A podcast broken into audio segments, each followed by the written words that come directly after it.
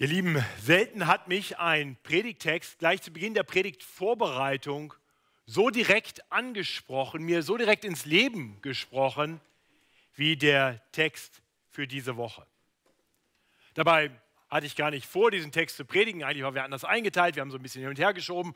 Und so fand ich mich mit dem Judasbrief vor mir.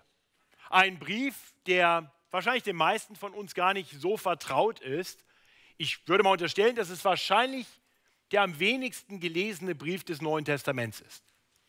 Zum einen ganz hinten versteckt er sich kurz vor der Offenbarung und zum anderen inhaltlich ein Brief, der so auf den ersten Blick gar nicht sonderlich erbaulich ist. Es geht um geistlichen Kampf. Es geht um falsche Lehrer, die sich in die Gemeinde eingeschlichen haben, die nach ihren Begierden leben und dabei auch noch stolze und lästerliche Worte reden. Aber genau das erlebe ich. Ich weiß nicht, wie es dir geht. Ähm, die, die ein bisschen verfolgen, was in der christlichen Szene in Deutschland geschieht, die haben vielleicht mitbekommen, dass gerade am letzten Wochenende ein christlicher, vorgeblich christlicher Kongress stattgefunden hat unter dem Namen Coming In, bei dem wurde proklamiert, dass Gott letztendlich ein Fan der LGBTQI-Community ist. Sexuelle Sünde wurde nicht als solche bezeichnet, sondern als völlig akzeptabel und Gott gewollt. Nun, und nächste Woche steht das alljährliche Treffen von Vertretern freier evangelischer Gemeinden an und äh, auch dabei wird es wahrscheinlich hitzige Diskussionen über genau diese Fragen geben.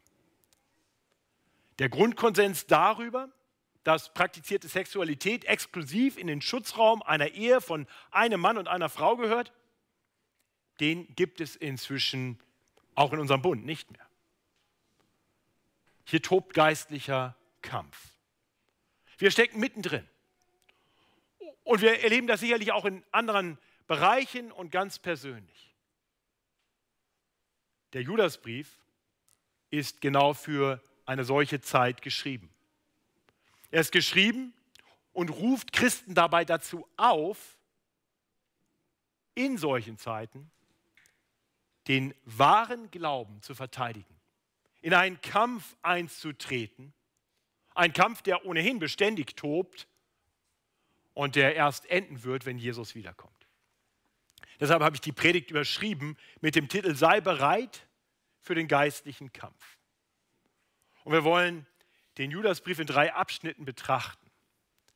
Äh, Im ersten Abschnitt wollen wir uns nur den ersten drei Versen zuwenden. Das wird sehr ermutigend, sehr erbaulich, hoffe ich, denn da werden wir sehen, was allein uns überhaupt zum geistlichen Kampf befähigt. Das sind die ersten drei Verse. Dann werden wir relativ kurz und kompakt den langen Mittelteil, die Verse 4 bis 19, betrachten. Und dabei werden wir sehen, warum der geistliche Kampf notwendig ist.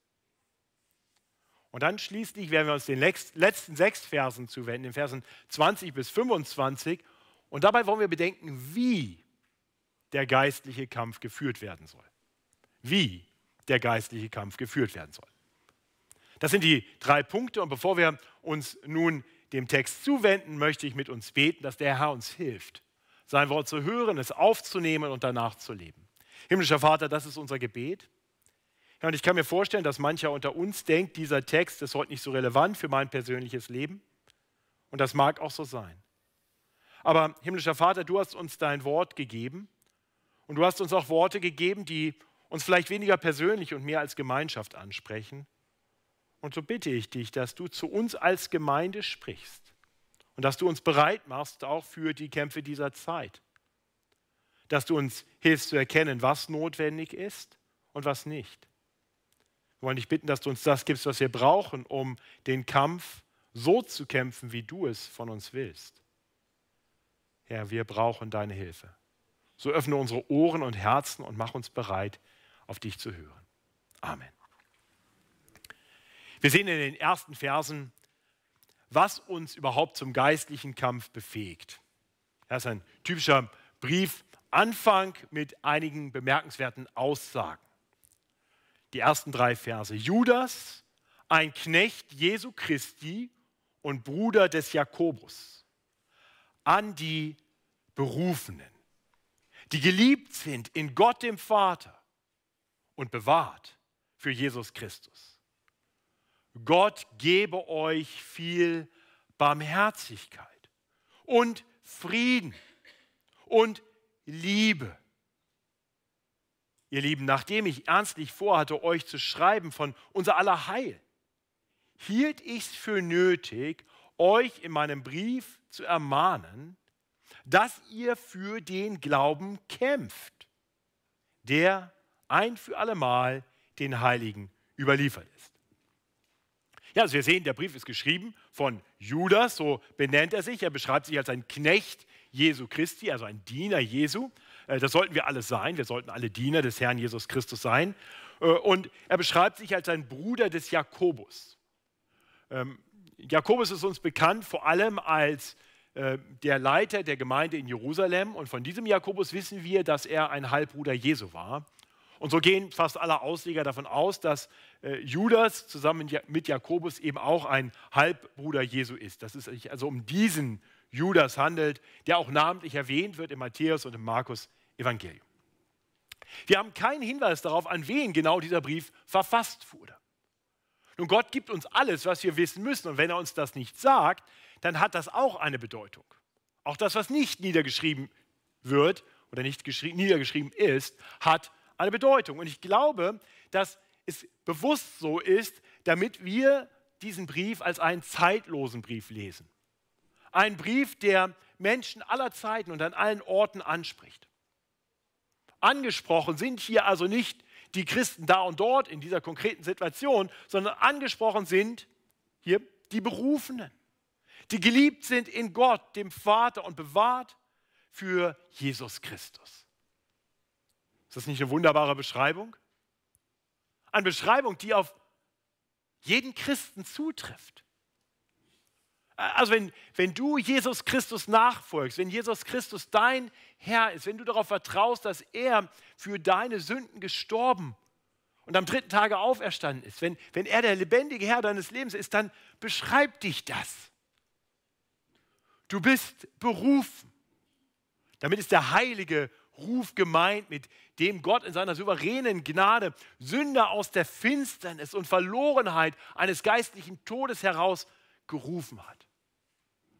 Sein, sein Ruf brachte uns geistliches Leben, wahres Leben. So wie einst der Ruf von Jesus am Grab seines Freundes Lazarus diesen zurück zum Leben brachte. Wir sind berufen mit diesem effektiven Ruf. Wenn du heute hier bist und das vielleicht noch nicht für dich sagen kannst, wenn du sagen kannst, ich, ich kann nicht sagen, dass ich unbedingt darauf vertraue, dass Jesus mich gerettet hat durch sein Sterben. Ich weiß vielleicht noch nicht genau, warum das notwendig war oder ich, ich weiß nicht genau, was es bedeutet, wirklich unter seiner Herrschaft zu leben.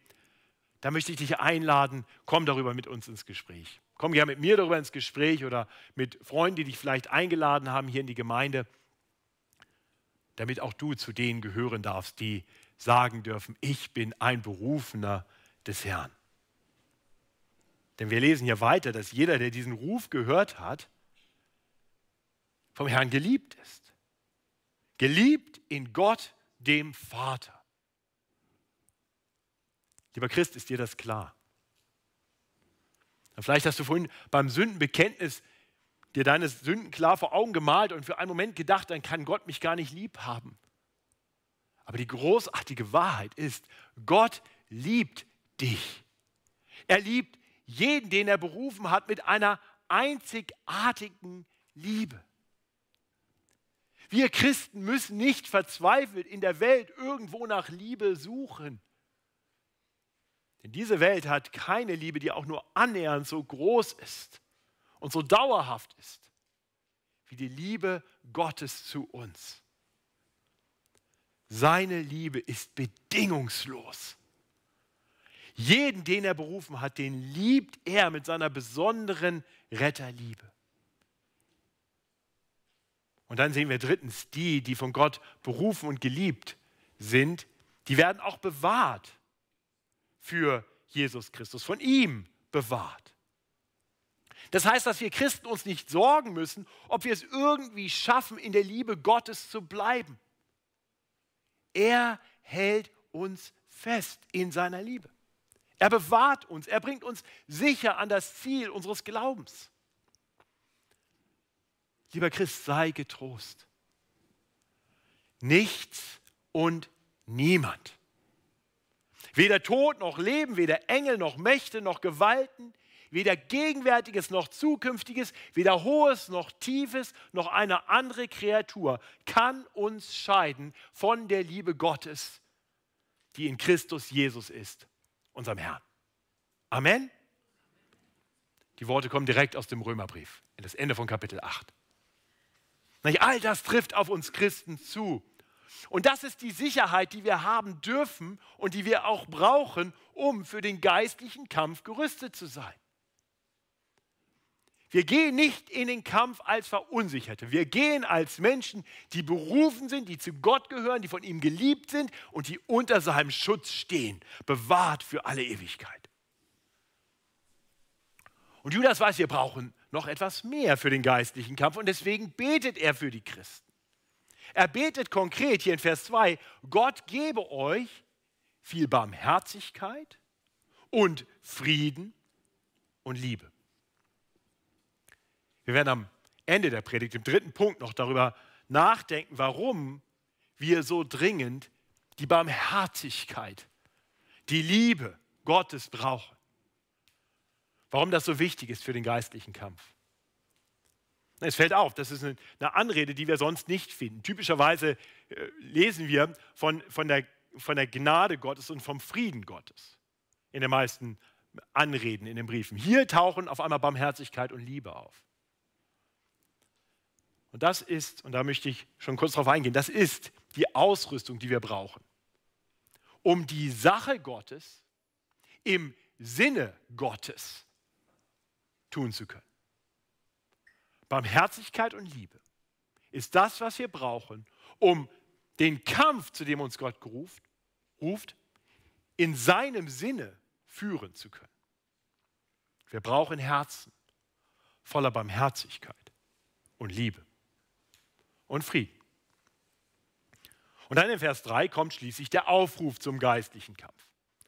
Paulus schreibt zuerst, ihr Lieben, nachdem ich ernstlich vorhatte, euch zu schreiben von unser aller Heil, hielt ich es für nötig, euch in meinem Brief zu ermahnen, dass ihr für den Glauben kämpft, der ein für alle Mal den Heiligen überliefert ist. Also was Judas vorhatte, war offensichtlich einen etwas anderen Brief zu schreiben. Er hatte das äh, sehr ernstlich vor, schreibt er hier. Er wollte also einen Brief schreiben, der wahrscheinlich sehr erbaulich gewesen wäre, einfach nochmal mehr das Evangelium zu erklären. Andererseits kannten die Christen, denen er schreibt, das Evangelium wohl gut genug, sodass er jetzt in einer Situation erkennt, es gibt etwas, das ist dringender. Dringender als die Wiederholung dessen, was wir schon wissen. Die Christen müssen aufgefordert werden, sie müssen ermahnt werden, vielleicht auch ermutigt werden, für ihren Glauben zu kämpfen ist tatsächlich eine zeitlos wichtige Aufforderung. Denn tatsächlich ist es so, dass wir uns oft lieber zurückziehen, als zu kämpfen. Äh, viele Christen denken auch, dass das Kämpfen für Christen falsch ist. Und in gewisser Weise stimmt das auch. Nicht? Als Christen sind wir aufgefordert, die andere Wange hinzuhalten. Wir sollen unsere Feinde lieben. Wir sind als Christen herausgefordert, immer auch zu bedenken, dass wenn wir es mit Sünde zu tun haben, dass wir selber auch immer auch noch Sünder sind. Jesus selbst hat ja gesagt, der, der ohne Sünde ist, der werfe den ersten Stein. So, und viele Christen schlussfolgern daraus, also ist, ist Kampf etwas, das sich für Christen nicht gehört. Und deswegen braucht es diese Herausforderung, deswegen diese Ermahnung. Es kann nicht darum gehen, nicht zu kämpfen, es kann nur darum gehen, wie wir kämpfen. Deswegen dieser Brief. Jonas ermahnt die Christen, dass sie für den Glauben kämpfen sollen, für den Glauben, der ein für alle Mal den Heiligen überliefert ist. Das ist auch wichtig, also nicht irgendein Glaube. Der Glaube ist nicht etwas ganz Persönliches, Objekt, äh, Subjektives, der Glaube ist objektiv, es ist eine feststehende Wahrheit, eine ein für alle Mal überlieferte Wahrheit. Und wir finden diese Überlieferung der ewig gültigen Wahrheit in der Bibel, nicht wahr? Das ist die ein für alle Mal Wahrheit. die Überlieferung, die Gott uns gegeben hat. Und diese Wahrheit, das Wort Gottes, die Überlieferung der göttlichen Wahrheit, ist ganz offensichtlich umkämpft und war es schon immer. Und das bringt uns zum zweiten Punkt dieser Predigt, nämlich der Frage danach, warum der geistliche Kampf nötig ist. In Vers 4 lesen wir wirklich die Antwort. Denn es haben sich einige Menschen eingeschlichen, über die schon längst das Urteil geschrieben ist. Gottlose sind sie, missbrauchen die Gnade unseres Gottes für ihre Ausschweifung und verleugnen unseren alleinigen Herrscher und Herrn Jesus Christus. Ist eine harte Beschreibung, eine Warnung. Äh, sie entspricht dem, was auch der Apostel Paulus äh, einst den Ältesten der Gemeinde in Ephesus gesagt hatte. Da hatte er gesagt in seiner Abschiedsrede an sie, in Apostelgeschichte 20, Vers 29, ich weiß, dass nach meinem Abschied reißende Wölfe zu euch kommen, die die Herde nicht verschonen werden. Auch aus eurer Mitte werden Männer aufstehen, die Verkehrtes lehren, um die Jünger an sich zu ziehen. Darum seid wachsam. Nun, ich, ich glaube, dass Paulus das nicht wusste, weil er irgendeine prophetische Einsicht hatte über das, was geschehen würde, Nein, ich glaube, ihm war einfach klar, dass Satan immer versuchen wird, dass Satan immer versuchen wird, christliche Gemeinde zu zerstören. Das ist das, was er vorhat. Satan hasst den christlichen Glauben. Denn da, wo sich Christen sammeln, sammeln sich Menschen, die aus seinem Herrschaftsbereich herausgerufen wurden, die ihm abspenstig gemacht wurden und er kämpft dagegen an. Es muss uns klar sein, den geistlichen Kampf fangen nicht wir an. Den hat Satan angefangen, weil er den Herrn Jesus Christus, den Retter Jesus Christus hasst. Er kämpft gegen ihn. Und dabei gebraucht der Teufel Menschen. Menschen, die sich als Wölfe in Schafskleidern unter die Schafe mischen, um dort großen Schaden anzurichten. In diesem langen Mittelabschnitt dieses Briefes zeigt uns Judas, wie die Feinde des biblischen Glaubens aussehen. Wir haben schon eben gesehen, wir haben schon gelesen in Vers 4, dass das gar nicht so einfach ist, die zu erkennen, weil sie sich eingeschlichen haben. Sie legen Wert darauf, nicht sofort erkannt zu werden. Äh, wir müssen also nicht die Erwartung haben, dass die falschen Lehrer reinkommen und schon so ein großes T-Shirt tragen, ich bin ein falscher Lehrer oder so. Ja? Die schleichen sich rein, die sehen aus wie alle anderen, vielleicht sogar ganz besonders freundlich. Und doch kann man sie erkennen. Und, und Judas macht deutlich, wir erkennen sie vor allem an ihren Worten und an ihrem Wandel. Ja? Damit wir zwei Ws haben, für, für die, die das Wort schräg finden, Leben. Worte und Leben, ja? Worte und Wandel. In, in, Vers 4 haben wir das schon gesehen. Da heißt es, sie missbrauchen die Gnade unseres Gottes für ihre Ausschweifungen. Das ist der Wandel, das ist das falsche Leben. Und verleugnen, das sind Worte unseren alleinigen Herrscher und Herrn Jesus Christus. Und das sehen wir im Fortgang immer wieder. Ich werde jetzt nicht den ganzen Abschnitt lesen, der ist äh, ein bisschen lang, dann ist die halbe Predigt rum, nur mit, mit Textlesung. Aber wenn wir einfach den Text vor uns haben, dann sehen wir in Vers 8, da heißt es, dass sie ihr Fleisch beflecken. Wiederum, das ist falsches Leben. Und jede Herrschaft verachten, ist auch noch Leben, und die himmlischen Mächte lästern, das sind wieder Worte. Vers 10 ist die Rede davon, dass sie über Dinge lästern, Worte, die sie nicht verstehen. In Vers 16 schreibt Judas davon, dass diese gottlosen Menschen nach ihren Begierden leben und ihr Mund redet stolze Worte. Und in Vers 18 warnt Judas vor Spöttern, wieder Worte, die nach ihren eigenen gottlosen Begierden leben. Ja, immer wieder das Gleiche, das zieht sich wirklich durch diesen ganzen Mittelteil. Immer wieder lesen wir von gottlosen Spöttern, die gegen Gottes Wort reden und die im Ungehorsam gegen Gottes Wort leben. Spötter, die lästern, die verführen, Gottlose, die sich Ausschweifungen und ihren Begierden, ihren sündigen Begierden hingeben.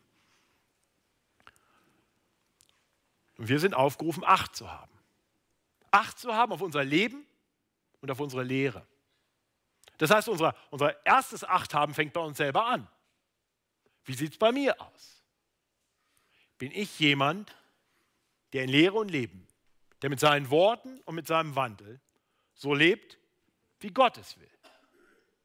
Deswegen haben wir in eigentlich jedem Gottesdienst eine Zeit des Sündenbekenntnisses, weil wir damit anfangen zu sagen, wir wollen uns selber prüfen und wir wollen das vor Gott bringen, wo es nicht, wo es nicht passt und Gott bitten, dass er uns verändert, sodass wir mehr und mehr so reden und so leben, wie es Gott gefällt. Aber dann sollen wir auch Acht haben darauf, was um uns herum geschieht. Wie leben Menschen und wie reden Menschen?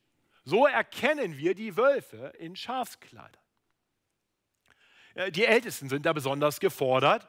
Äh, Paulus richtet sich in der Apostelgeschichte in seiner Rede an die, an die Ältesten in Ephesus, offensichtlich an die Ältesten. Aber wir sehen hier bei Judas, dass diese Aufforderung allen Christen gilt. Wir sind alle herausgefordert. Wir müssen gemeinsam Acht haben. Ihr könnt euch nicht darauf zurückziehen und sagen, ja, der Matthias oder der andere Matthias oder der Jonathan oder die anderen Ältesten, die werden das schon für uns machen. Ja, hoffentlich helfen wir in besonderer Weise dabei, das ist unsere Berufung als Älteste. Aber was, wenn wir auf einmal die Wölfe in Schafskleidern sind? Oder was, wenn wir auf einmal so beschäftigt sind mit anderen Sachen oder vielleicht bestimmte Dinge in dem Gemeindeleben noch nicht wahrgenommen haben und ihr seht etwas, ihr seid genauso mit in der Verantwortung. Es ist unsere gemeinsame Verantwortung, Acht zu haben auf unsere gemeinsame Gemeinde. Nur in unserer Zeit ist dieses Achthaben noch viel schwieriger, als es das damals war. Denn viele Christen, auch viele Christen unter uns, empfangen ihre Lehre ja nicht nur in der Gemeinde, in den Gottesdiensten, in den Bibelstunden, in den Hauskreisen, in sonstigen Kleingruppen. Nicht viele von uns sind auch online ziemlich aktiv, hören Predigten, hören Vorträge.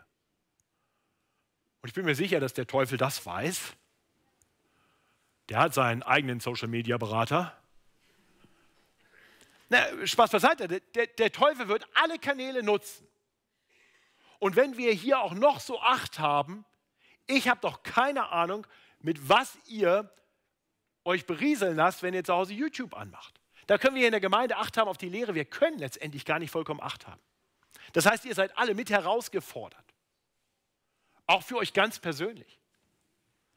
Und ich möchte hier ganz besonders die, die Jugendlichen unter uns ansprechen und vielleicht die jungen Erwachsenen. Ihr seid diejenigen, die digital noch viel mehr unterwegs seid als wir Älteren. In der Regel. Und ihr seid die Zielgruppe des Teufels schlechthin. Ist euch das klar?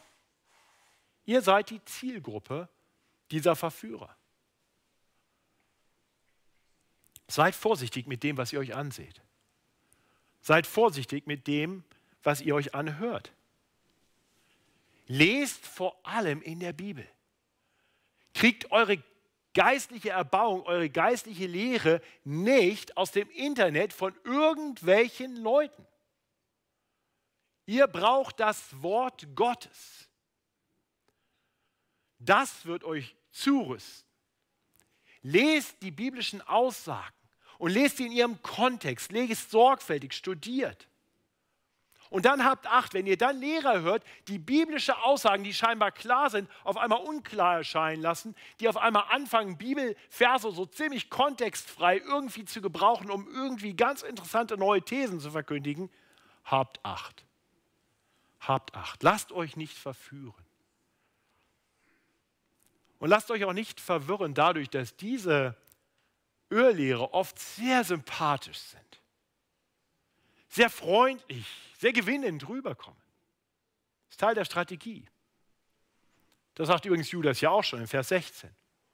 Um ihres Nutzens willen schmeicheln sie den Leuten. Oh, du bist so wunderbar. Gott ist so begeistert, dich zu haben. Du bist überhaupt der beste Mensch, den ich je getroffen habe.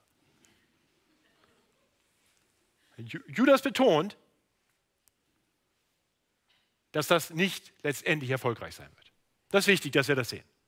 Das ist im langen Mittelteil wirklich ein ganz zentrales Thema. Judas betont immer wieder, diese Irrlehrer, die werden ihrem verdienten Gericht nicht entgehen. Das sagt er gleich zu Beginn seiner Ausführungen in Vers 4, dass sie, über sie das Urteil schon längst geschrieben ist. Und dann verweist er auf die Geschichte Israels, ähm, und zeigt, dass es immer schon Menschen gegeben hat, die sich gottlos Ausschweifungen hingegeben haben, die lästerliche Worte geredet haben und betont ein ums andere Mal, wie sie Gott gerichtet hat. Ich weiß nicht, wenn ihr den Text lest, vielleicht macht ihr das heute Nachmittag nochmal, dann, dann seht ihr das in den Versen 5 bis 7 zum Beispiel, wo es dann äh, zum Beispiel um Sodom und Gomorra geht. Oder dann weiter äh, im, im Abschnitt folgt, folgt der Bericht über den Brudermörder Kain oder über die, die Rotte Korach, die, die gegen Mose rebelliert hat. Immer wieder macht, Gott, äh, macht, macht Judas deutlich, Gott hat diese Menschen gerichtet. Gott, Gott, weiß, die Irrlehrer zu erkennen. Er lässt sich nicht täuschen. Er weiß ganz genau, wo die wahren und wo die falschen Lehrer stehen. Er weiß, wo die Verführer sind. Und er wird sie richten. Ihr Lieben, bei, bei allen geistlichen Kämpfen darf das unser Trost sein. Das darf unsere, unsere feste Zuversicht, unsere, unsere Gewissheit sein. Der Herr wird alles Falsche und Böse eines Tages richten. Die frechen Irrlehrer, Irrlehrer, die zügellosen Sünder, die werden eines Tages vor Gott stehen. Die Wahrheit wird sich durchsetzen und sie werden verstummen. Aber Gottes Wort bleibt. Und das ist ein Trost. Ist das nicht ein wunderbarer Trost? Manchmal kann man den Eindruck haben, dass sich die falschen Lehren immer weiter ausbreiten und es geht immer weiter bergab. Nein, Gott gewinnt. Die Wahrheit gewinnt. Die wahre Lehre und das wahre Leben werden sich durchsetzen. Aber eins ist auch klar, bis es soweit ist, geht der Kampf weiter. Der Teufel hat schon immer gekämpft, das macht Judas hier sehr deutlich, und er tut es umso mehr, je näher der Tag des Gerichts kommt. Und auch das macht Judas sehr deutlich, darauf verweist er beginnt in Vers 17. Da heißt es, ihr aber, meine Lieben, erinnert euch der Worte, die zuvor gesagt sind von den Aposteln unseres Herrn Jesus Christus.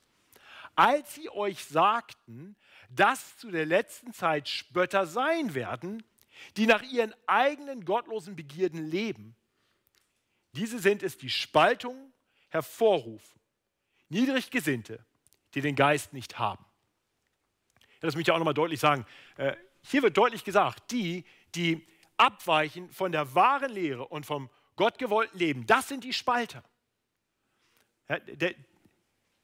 Sie versuchen, die Botschaft dann umzudrehen und sagen, Hey, wir sollten alle eins sein, ihr solltet, uns, ihr solltet uns akzeptieren. Da muss doch genug Platz sein für uns alle und auch für verschiedene Sichtweisen. Und die Spalter sind dann die, die sagen Nein. Das ist die Verdrehung, die wir in unserer politisch korrekten Zeit bekommen. Ja, vielleicht kennt ihr das. Ne? So das, das äh, ich habe neulich hab ich ein, ein Comicbild gesehen, wo ein Hirte von einer Schafherde steht und hinten kommt ein Wolf und er ruft Vorsicht Wolf. Und auf dem nächsten Bild war dann zu sehen, wie die ihn alle angeschimpft haben. Das wäre völlig intolerant. Nein, die Spalter sind die, die von der wahren Lehre und vom wahren Leben abweichen. Das sind die, die Spaltung hervorrufen, hier nach, nach Judas, Vers 19. Ihr Lieben, wir sehen, der geistliche Kampf ist also notwendig. Es ist real. Er, er findet statt. Die Frage ist, wie wir ihn führen sollen. Das ist der dritte Punkt. Das ist das, was ich ab Vers 20 sehen. Wir sehen, wie der geistliche Kampf aussehen sollte. Und das ist ganz wichtig. Das ist wirklich der Schwerpunkt dieses Briefs. Die, die zentrale Aufforderung ist Vers 3, die Ermahnung, den geistlichen Kampf, den Kampf des Glaubens zu kämpfen. Und die, und die wirkliche Aufforderung, wie wir das tun sollen, beginnt jetzt hier in Vers 20. Alles andere zwischendrin ist nur eine Beschreibung, warum das notwendig ist. Also Vers 20. Ihr aber, meine Lieben, erbaut euch auf euren allerheiligsten Glauben und betet im Heiligen Geist und erhaltet euch in der Liebe Gottes. Wartet auf die Barmherzigkeit unseres Herrn Jesus Christus zum ewigen Leben. Und erbarmt euch derer, die zweifeln, und reißt aus dem Feuer und rettet sie. Anderer erbarmt euch in Furcht und hasst auch das Gewand, das befleckt ist vom Fleisch. Also Judas spricht über zwei Dimensionen des geistlichen Kampfes. Die eine ist bedacht auf uns selbst, die andere ist bedacht auf andere. Ja, das sehen wir hier in Vers 20 und 21 geht es erst einmal um uns selbst. Wir sehen, dass das Wichtigste im geistlichen Kampf unser eigenes Glaubensleben ist. wir sollten auf dem biblischen, dem, wie es hier heißt, allerheiligsten Glauben aufbauen. Das ist das Fundament, das wir brauchen. Das, da müssen wir gut drauf bauen. Das, das bedeutet, für den geistlichen Kampf ist es unabdingbar, dass wir tief gegründet sind in biblischer Wahrheit. Nur so werden wir geschützt sein vor dem Verführer. Wir müssen tief gegründet sein in biblischer Wahrheit. Und da gibt es kein, kein, kein, eine Abkürzung hin. Das ist manchmal ein bisschen Arbeit. Wie mit allen Dingen, die man lernen muss. Aber wir tun gut daran, Studenten von Gottes Wort zu sein. Das schützt. Das ist das Wichtigste überhaupt. Ja, Schule hat wieder angefangen. Mathe, Deutsch, Englisch, Französisch, Latein, alles toll. Nee, nicht wirklich, oder? Weiß ich nicht. Aber Bibellehre ist wichtiger. Wichtiger als alles andere. Also wenn die Leute euch sagen, ja, aber gut, in Deutsch sein ist echt wichtig fürs Berufsleben, mag es sein. Tief gegründet sein in der Bibel ist wichtig fürs ewige Leben. Nehmt euch Zeit dafür. Nehmt euch Zeit, sonntags in den Gottesdienst zu kommen, auch wenn montags Klausuren anstehen. Ist wichtig. Ist wirklich wichtig. Und dann sollten wir beten. Beten äh, in der Kraft des Heiligen Geistes. Also den Kanal nutzen, den Gott uns gegeben hat, seinen Heiligen Geist. Durch ihn beten. Und da suchen wir Schutz und Hilfe beim Allmächtigen. Wir erkennen an, alleine kann ich den Kampf nicht kämpfen. Ja, ich brauche die Gründung in Gottes Wort und ich brauche die Hilfe Gottes, der mir zum einen hilft, sein Wort besser zu verstehen und der mich zum anderen beschützen kann, der mich stärken kann. Das ist das, was Judas sagt. Wenn Judas hier also schreibt, erhaltet euch in der Liebe Gottes und wartet auf die Barmherzigkeit unseres Herrn Jesus Christus zum ewigen Leben, dann, dann letztendlich erinnert er die Christen an genau das, was er am Anfang über sie gesagt hat. Sie sind die Berufenen, die geliebt sind. Erhaltet euch in der Liebe Gottes, also besinnt euch immer wieder darauf, geht immer wieder dahin zurück. Ich bin geliebt von Gott. Und lebt zielgerichtet auf die Zukunft. Wartet auf die Barmherzigkeit. Wartet auf das Wiederkommen, auf die endgültige Erlösung unseres Herrn zum ewigen Leben. Besinn dich darauf, du bist berufen und geliebt und bewahrt. Vielleicht kannst du diesen Dreiklang dir irgendwie merken. Ich bin berufen, ich bin geliebt und ich werde bewahrt. Das ist Gottes gutes Werk in meinem Leben. Und wenn ich mich darauf besinne, bin ich zugerüstet, besser zugerüstet für den geistlichen Kampf. Denn so kämpfen wir anders. Wenn ich mich von Gott geliebt weiß, gibt mir das Sicherheit, es gibt mir tiefen Frieden, gerade auch dann, wenn mein Glaube von, von vielen Seiten aggressiv bekämpft wird. Wenn ich weiß, dass der Herr mich bewahrt, dann gerate ich nicht in Panik, wenn die Feinde des Glaubens scheinbar übermächtig erscheinen. Lieben, das ist die Grundhaltung. Das ist das, was Gott uns geschenkt hat. Wir sind berufen, wir sind geliebt und wir werden bewahrt. Und dann hat Judas ja gebetet für die Christen, dass sie erfüllt seien mit Barmherzigkeit und Frieden und Liebe. Ja, und auch das brauchen wir für diesen Kampf. Und das brauchen wir vor allem nicht nur für den Kampf für uns selber, sondern das brauchen wir für den Kampf im Hinblick auf andere. Barmherzigkeit und Liebe. Wir sehen dass äh, wir in dem geistlichen Kampf eben nicht nur für uns selber kämpfen, indem wir tief gegründet sind im Wort Gottes, indem wir im Gebet stehen. Wir sehen, dass wir auch eine Verantwortung füreinander haben in diesem Kampf. Und gerade auch für die, die in diesem Kampf vielleicht gerade nicht feststehen. Um die geht es hier im Fortgang. Das sehen wir in den Versen 22 und 23, dieser Aufruf. Erbarmt euch derer, die zweifeln andere reißt aus dem Feuer und rettet sie. Anderer erbarmt euch in Furcht und hasst auch das Gewand, das befleckt ist vom Fleisch. Wir lesen hier von, von drei verschiedenen Kategorien von Menschen, derer wir uns erbarmen sollen. Wir brauchen Barmherzigkeit und Liebe für diese Menschen im geistlichen Kampf. Das sind zum einen also die, das ist die erste Gruppe, Vers, Ende Vers 22, die zweifeln. Uns muss klar sein, dass es viele Christen gibt, die nicht besonders gut gelehrt und nicht besonders bibelfest sind. Und die hören dann plötzlich von irgendwelchen Theologen ganz neue Thesen, die dann noch irgendwie mit ein paar Bibelstellen garniert und mit sehr beeindrucktem Vokabular vermittelt werden. Klingt unheimlich schlau. Sehr beeindruckend. Ich habe schon viele Gespräche mit Christen geführt. Passiert mir, ich würde sagen, jede Woche mindestens einmal, wo, wo Christen zu mir kommen und sagen, ich habe das gehört und das klang wirklich überzeugend. Was hältst du davon? Ich bin froh, wenn Sie kommen. Ich möchte euch ermutigen, kommt mit diesen Fragen. Und ich erlebe, wie, wie Christen verunsichert sind durch solche Argumente. Wie sie anfangen zu zweifeln. Oft auch an dem zu zweifeln, was für sie eigentlich immer biblisch klar war. Sie stehen in der Gefahr, den, den Lügen der Verführer zu glauben, ihren Sünden zu folgen. Ich habe eingangs diese Coming-in-Initiative erwähnt und ich bin mir sicher, es gibt viele Christen, die einfach anfangen zu zweifeln. Wie ist es denn jetzt wirklich mit praktizierter Homosexualität? Ist das wirklich ein Problem? Ja, ich habe meine Bibel immer so gelesen, war eigentlich immer klar, aber jetzt kommen doch all diese Theologen, die sagen, es ist eigentlich ganz anders. Und dass all diese Bibelstellen äh, gar nicht so zu verstehen sind und dass der biblische Autor da eigentlich ganz andere Dinge im Sinn hatte und dass, wenn man die Hintergründe nur gut genug kennt, man verstehen würde, dass es gar nicht das meint, was es scheinbar sagt. Und überhaupt, wie kann denn Liebe Sünde sein? Ich kann mir vorstellen, dass du schon mit solchen Anfragen zu tun hattest. Wer auch immer in Diskussionen eintritt über theologische Fragen, äh, vielleicht in der Schule, vielleicht im Berufsleben, vielleicht mit den Nachbarn, hat vielleicht schon solche Fragen, solche Thesen gehört. Unsere Reaktion sollte es dann nicht sein, solche Menschen zu attackieren, so als wären sie böse. Wir sollten aber auch nicht schweigen. Unsere Berufung ist es, dass wir uns ihrer erbarmen. Erbarmt euch derer, die zweifeln. Helft ihnen, indem ihr die Bibel öffnet und mit ihnen reinschaut, sodass sie wieder mehr Klarheit gewinnen können. Ja, bei der Frage nach praktizierter Homosexualität wäre es zum Beispiel hilfreich, mal Römer 1 ab Vers 26 anzuschauen.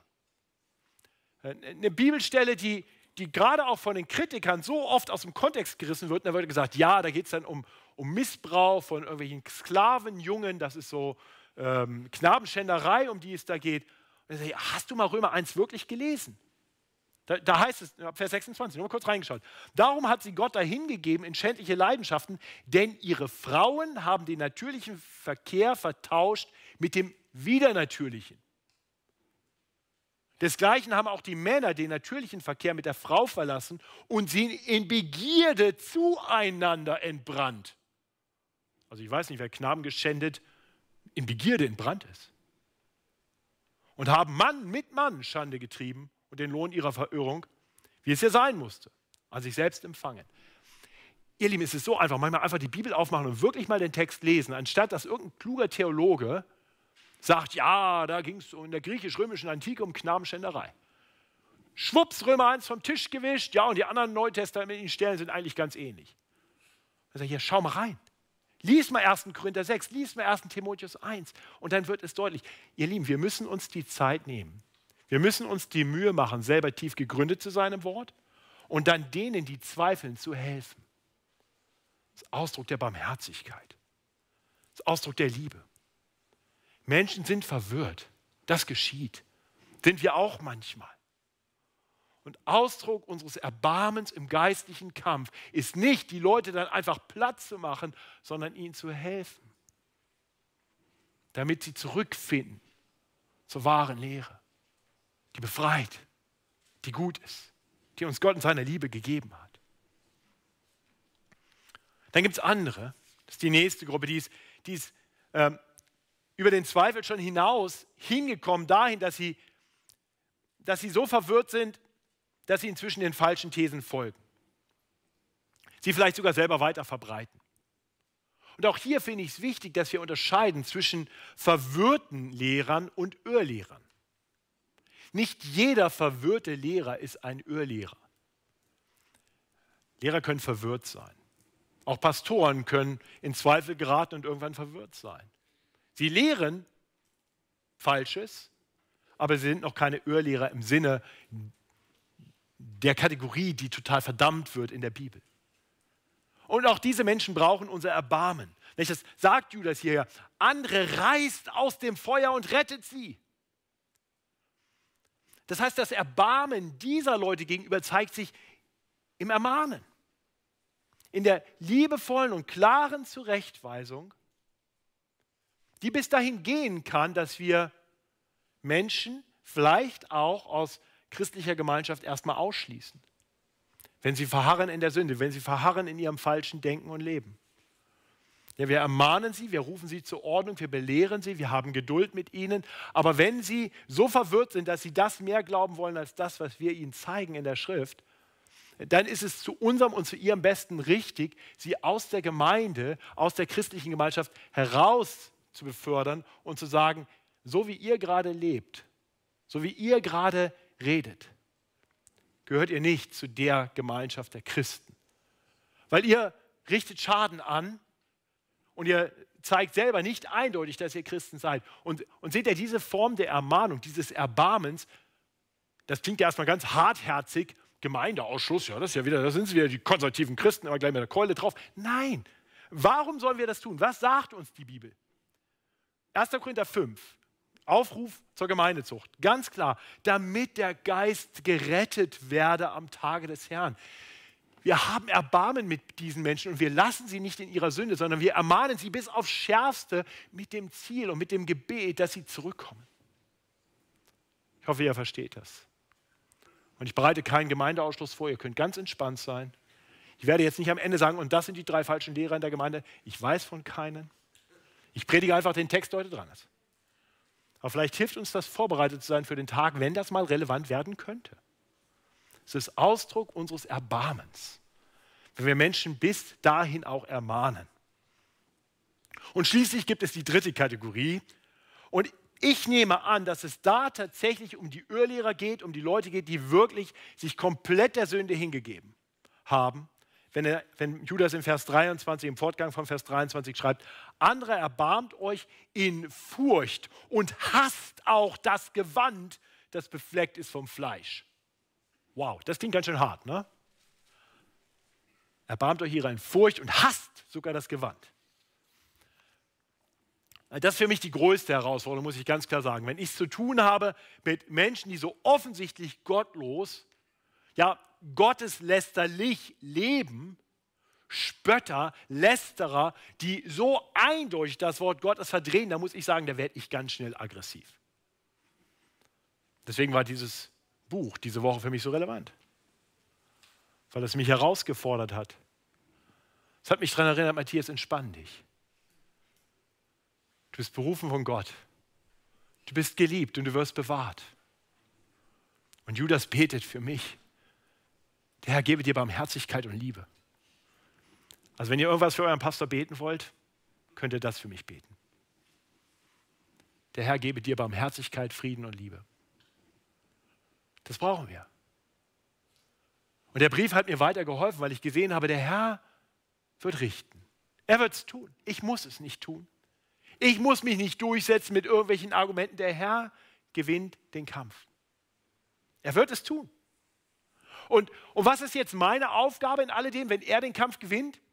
Ich bin nur dazu da, zum einen, die Herde zu schützen. Das tue ich hier, indem ich euch die Wahrheit sage, so gut ich kann, aus Gottes Wort, euch zurüste, damit ihr gestärkt seid und ins Gebet rufe und in die, in die Schrift. Und zum anderen, indem ich mich derer erbarme. Mein, mein, Kampf gegen die falschen Lehrer ist kein Kampf mit Aggression, sondern ein Kampf mit Barmherzigkeit und Liebe. Ich weiß doch, der Herr wird sie richten. Und wenn sie nicht umkehren, wird es kein gutes Ende mit ihnen nehmen. Und jetzt fängt mein Herz an zu sagen, der, der mich gerade noch so genervt hat, über den ich so zornig war, der marschiert Richtung Hölle. Und jetzt kann ich ihm noch einen Tritt in den Hintern geben, dann geh halt. Oder ich kann sagen, Teufel, den Triumph gönne ich dir nicht. Ich kämpfe selbst um diese Seele, um diese verwirrte Seele, um diesen Menschen, der Gott noch nicht kennt. Und deswegen begegne ich meinen Feinden in Liebe. Deswegen begegne ich ihnen in Barmherzigkeit und rufe sie zur Umkehr. Ermahne sie aufs Schärfste, ja. Ich halte Abstand von ihnen, damit ich nicht mit hineingezogen werde in ihre Sünde. Ja, aber ich begegne ihnen mit einem Herz voller Barmherzigkeit und Liebe. Ihr Lieben, so kämpfen wir den geistlichen Kampf, indem wir ringen. Indem wir ringen, dass wir Menschen aus dem Hoheitsgebiet des Teufels befreien und sie zu Gott führen. In all dem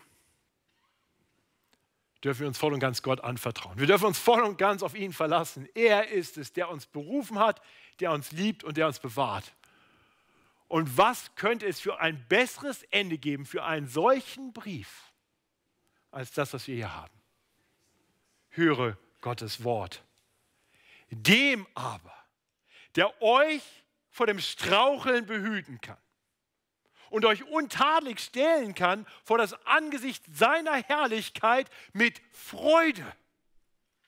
Dem alleinigen Gott, unserem Heiland, sei durch Jesus Christus, unserem Herrn, Ehre und Majestät und Gewalt und Macht vor aller Zeit, jetzt und in alle Ewigkeit.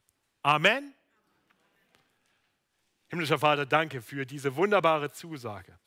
Du bist der Gott, der uns behüten kann, der uns untadelig vor das Angesicht unseres Herrn, vor, das, vor dein Angesicht stellen kann, in aller Herrlichkeit und mit großer Freude. Dich wollen wir loben und preisen. Wir wollen dich bitten, dass du uns bereit machst für den geistlichen Kampf, dass wir uns nicht zurückziehen, dass wir das, was um uns herum geschieht, nicht ignorieren, sondern dass wir uns von dir gebrauchen lassen. Im festen Wissen darum, dass wir bei dir sicheren Halt haben. Du bist unsere feste Burg. In dir finden wir Schutz.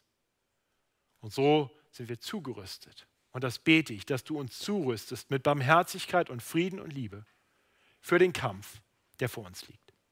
Amen.